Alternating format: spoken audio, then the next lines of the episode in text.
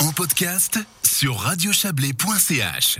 Le canton de Vaud allège son dispositif de lutte contre le coronavirus. Une décision annoncée cet après-midi lors d'une conférence de presse. Le gouvernement a été, selon ses termes, porteur de bonnes nouvelles aujourd'hui. Isabelle Bertolini.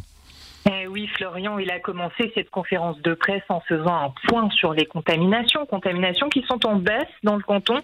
Le 2 novembre dernier, le canton dénombrait 1600 cas positifs. Désormais, il ne recense que 400 cas par jour, le signe, selon le gouvernement, que les Vaudois respectent les règles. Mais il faut tout de même nuancer.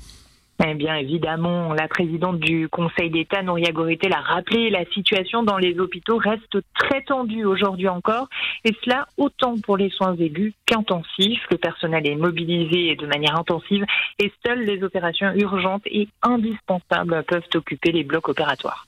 Alors, on va passer à un tour d'horizon des assouplissements euh, annoncés par le gouvernement cet après-midi.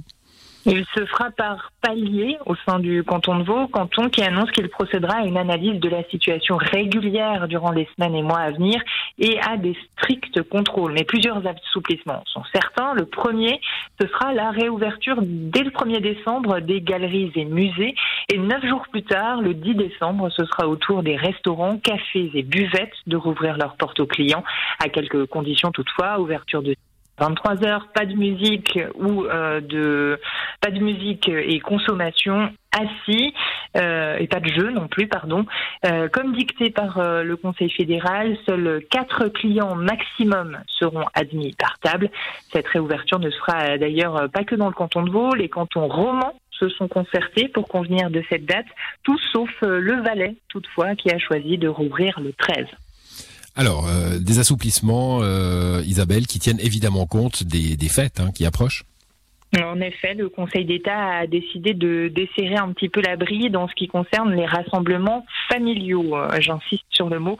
Il sera possible de se réunir à 10 dans le strict cercle familial entre le 18 décembre et le 3 janvier, seulement pendant cette période. Par contre, le reste des rassemblements privés et publics reste limité à 5.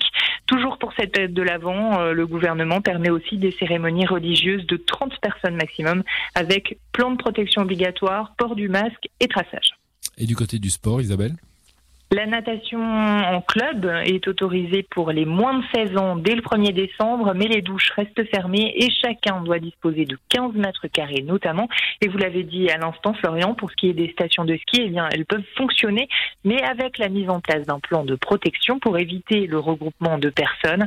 Euh, cafés et restaurants de piste devront obligatoirement fermer en même temps que les remontées mécaniques. Enfin, le gouvernement a aussi annoncé, c'était un gros morceau de la conférence de presse, hein, une consolidation des soutiens aux secteurs économiques et culturels. Oui, cinq crédits supplémentaires ont été transmis à la Commission des finances et trois arrêtés urgents ont été adoptés par le Conseil d'État pour 115 millions de francs au total. Quelques exemples, 50 millions sont prévus pour les cas de rigueur, avec notamment 30 millions pour les établissements dont la fermeture a été décidée par le Conseil d'État, comme les fitness.